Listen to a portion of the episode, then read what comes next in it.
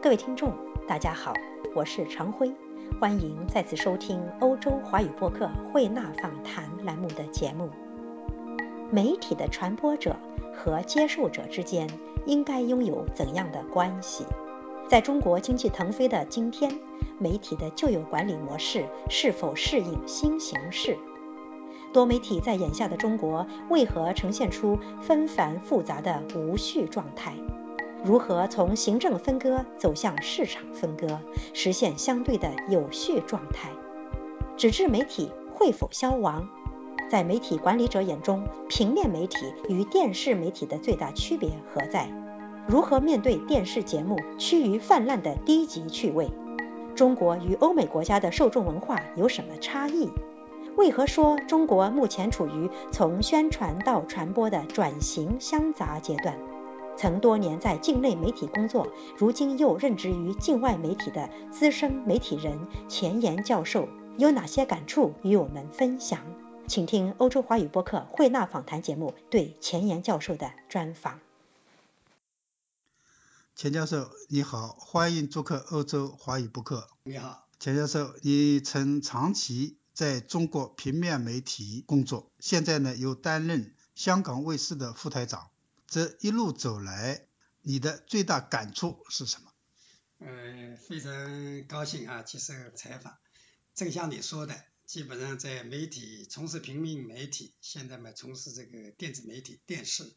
那么有曾经在。这个新闻管理部门和高校任过职，应该说能够从几个方面来看待中国媒体的发展以及现状。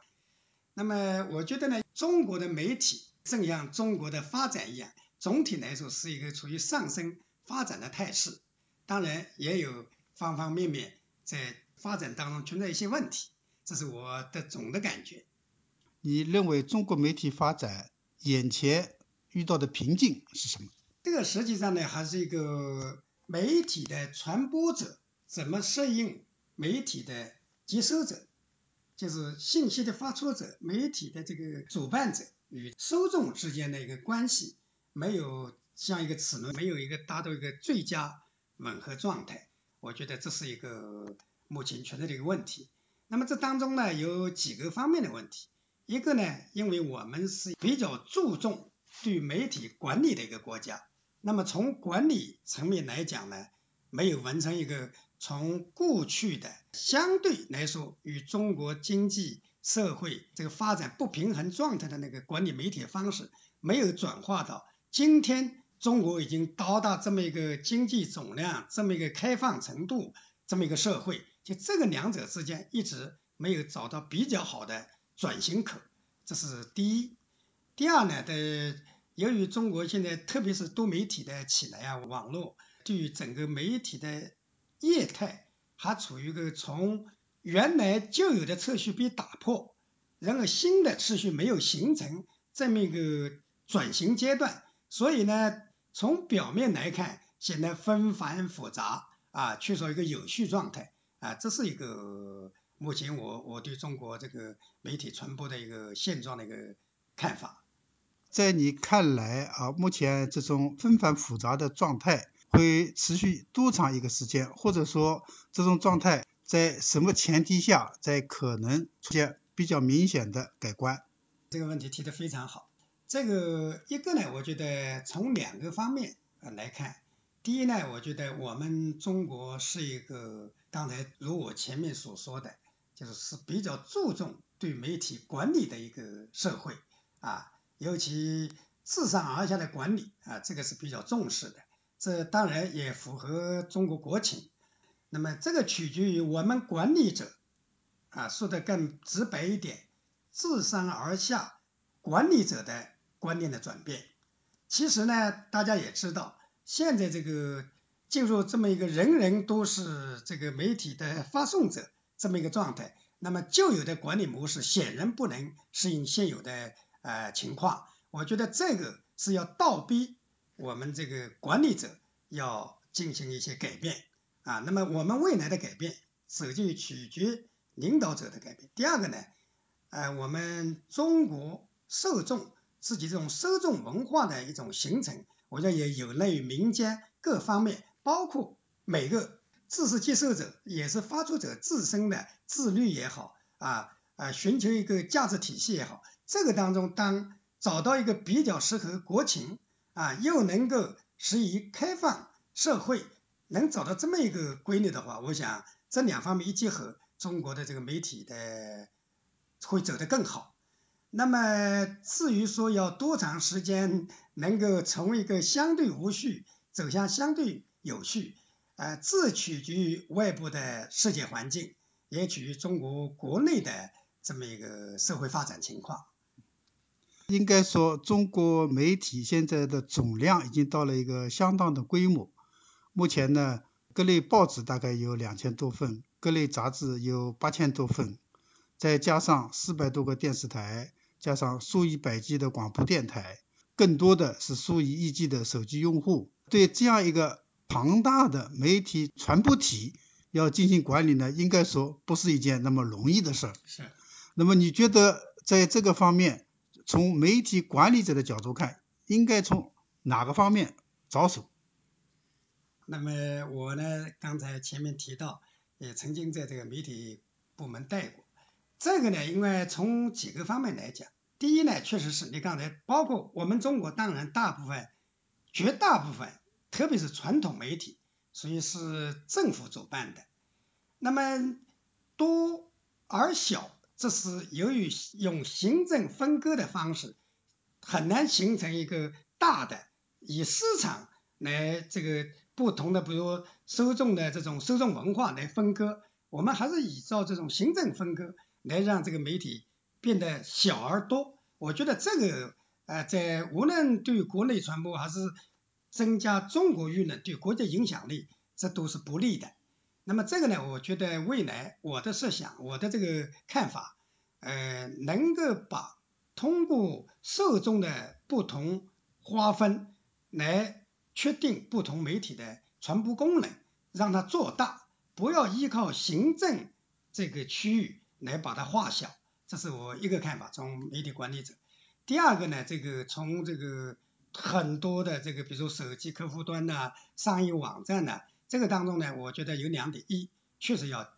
在政府加强管理方面，我认为不能放松，因为特别是一种利益的驱动，对吧？善意的这种动机在里面，会呢把一些，比如人的价值观呐，一些包括。这个有序的社会的舆论传播秩序会搅乱，这个政府要要加强管理。第二个呢，就是自身也要强调自律啊。那么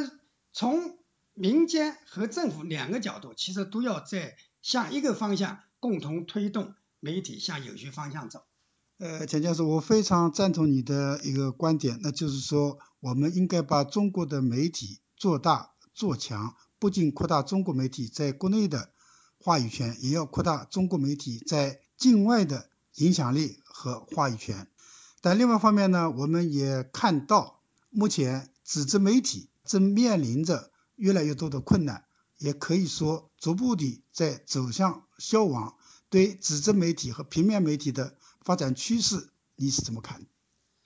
这个纸质媒体呢，随着这个呃互联网的发展，特别是那个手机客户端的这个。增多，这个冲击是客观存在的啊，这是任何人都无法改变的。呃，那么实际上呢，纸质媒体的作用，从根本上来说，其他媒体是不能替代的啊。那么一个是阅读方式啊，这个纸质媒体有它的一定的这种呃物质上的存在感啊，有这种空间感，阅读起来的无论对人的记忆啊，还是这个。呃，随手翻，那么还是方便，那么它更有阅读感嘛，应该这样说。啊，现在有人这样讲，就说看电子媒体是叫接收信息，阅读只能是纸质媒体啊。那么这种说法，我我认为是有道理的。呃，但是呢，我们要承认纸质媒体的衰落是一个客观存在的事实。那么现在不少纸质媒体啊，包括海。这个国外啊，一些大的这个原有很有世界影响力的纸质媒体，实际上也在衰落啊。那么中国这个也是无法更改的一个趋势。那么我觉得现有纸质媒体采访力量采访的布点，这个还是存在的。它可以转移它的传播方式、传播平台。我觉得这实际上也是纸质媒体作用呢，用不同形式一种延伸。你原来是做纸质媒体的啊，现在呢又到了电视台。作为一个媒体从业者来看，你觉得这两者之间的最大变化在什么地方？呃，应该这样说，纸质媒体要求呢，它我们曾经有个比喻啊，纸质媒体像是农民，就是自己一块地自己可以耕种，而电子媒体像电视媒体，它是是一个车间，是工人阶级，要大家合伙合作啊，摄像、记者是吧？那个包括后期编辑。那么这是从形式上来讲，第二个呢，从这个呃它的这个流程上来讲，差别也很大。我的体会是这样，就是纸质媒体更适宜做一些深度的，尤其是意见领袖这一方面能够发挥更大作用。那个电子媒体、电视媒体更强调客观的展示啊。那么这两者呢，就是实际上是用力点是有所不一样的啊，这是我的体会。国内现在不少电视台呢搞了好多秀的节目啊，那么这类的节目呢有不少，应该说水平层次不是太高。那么你觉得电视台电视节目从制作到策划应该有一个什么样的状态？呃，这个问题其实也是我们很多这个媒体有追求的媒体人一直思考的一个问题。这个涉及到我们整个社会价值体系的一个建立，就是什么样的趣味。是以什么样的趣味引导观众？观众想就正像我们有些商品一样，有些趣味是可以通过引领的。如果你一味的满足一些低级的东西，那也可能会导致整个趣味的下降。但是这个问题呢，我觉得从更广阔的来看呢，我们社会缺少一个比较稳固的、大家形成共识的价值体系。由于缺少一个社会稳固的。大家比较能形成共识的价值体系，从而反映到媒体上，就显得非常庞杂，从而形成各种各样的这种秀。它实际上对于人本来媒体的，我觉得一项社会功能，这是让你获取信息啊，得到放松，得到娱乐，同时还是要提高人的，它本身是个精神消费，提高人的一个精神追求。我说这一点，我们整个包括一些秀，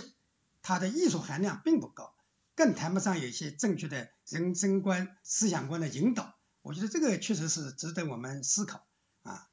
应该说，它不光是媒体人思考的问题，值得我们许多社会工作者，包括我们政府国管理部门一起来思索这个问题。钱教授，你曾经呢长期在境内的媒体工作，现在呢又到香港电视台去工作了，这种工作岗位的变化对你来讲意味着什么？在这两者之间有什么样的区别？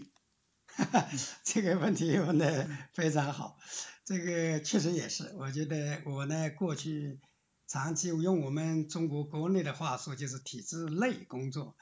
呃，那么现在一下跳到体制外的啊，尤其还是境外媒体，这个是有些跨度，有些跨度。这个是这样的一个体会啊，境内媒体呢，某种意义上呢，它的对于一些细节的要求，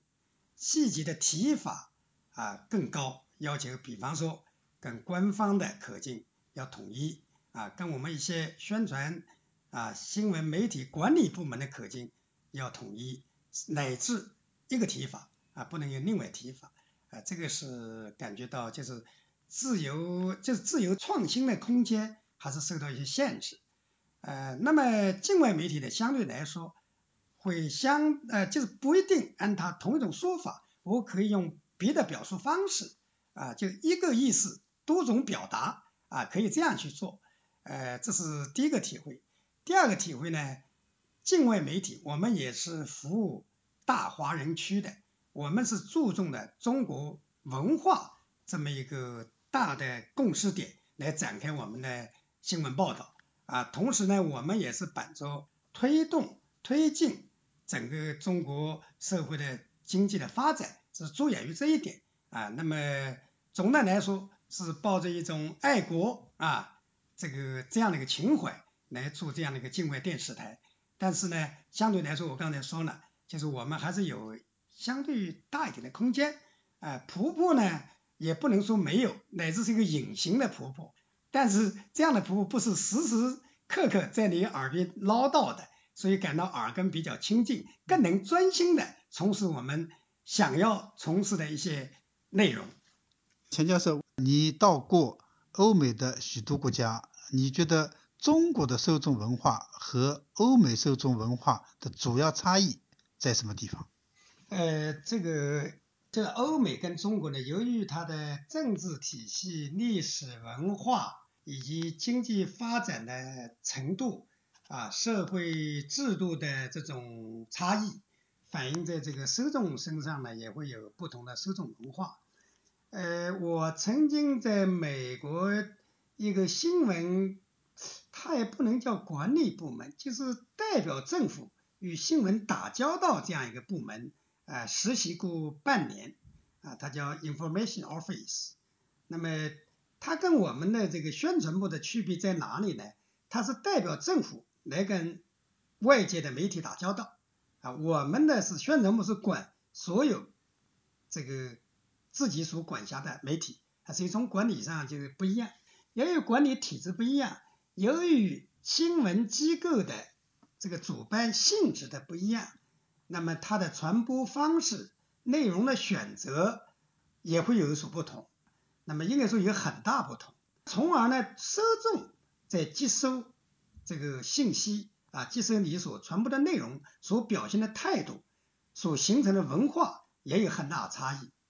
那么应该这样说，我们当然现在中国国内改变也很大啊，过去比较注重宣传的多啊，所谓宣传就是。一厢情愿的把我的想法、我的观念往你那儿灌。现在呢，应该说处于一个从宣传到传播这么一个转型相杂的阶段。这个欧美媒体呢，它更注重，就是从它的视角、从它传播的基点来讲，更与受众是一个比较相对平等位置吧。我们呢，特别是官媒，在传媒传这个传播的这种态度上。多多少少有一点背后好像是站在政府啊，那么乃至是后面有权力支撑着的，那么始终没有跟不能降到一个跟受众属于平起平坐的位置。由于这样的一个东西，导致这个受众呢在接收信息的当中，呃，逐步会提。当然，这个传播的公信力也跟政府的公信力相关。啊，那么由于有些事件会影响到政府的信誉，从而也会影响对媒体的这种公信力。海外呢是媒体是独立于政府的，所以它只是就一个媒体的声誉，呃，受众是扔这个媒体的声誉，跟政府无关。从而他在接受媒体的这个信息的时候，本身就带有判断分析啊，不是。借助于某些其他媒体之外的公信力，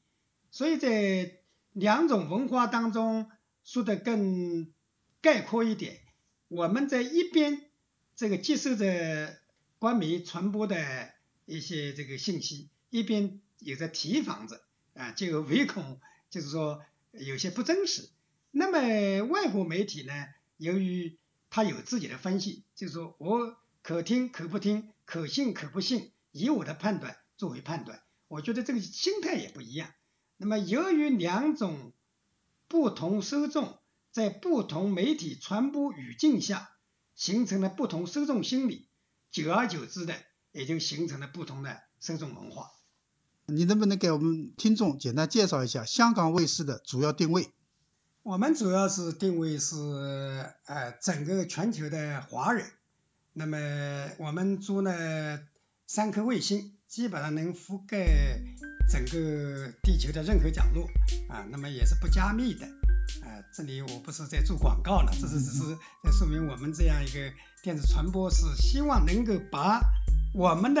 这个心声能够到达到世界各地的华人心里啊，这是一个。第二个呢，我们还是秉承中华文化传统啊，能够服务全球华人啊，能够让海内外的华人既能听到我们祖国的声音，也能让祖国人民听到海外华人的声音啊，这就是我们总的定位。谢谢钱教授，谢谢你接受欧洲华语播客的采访。谢谢，谢谢。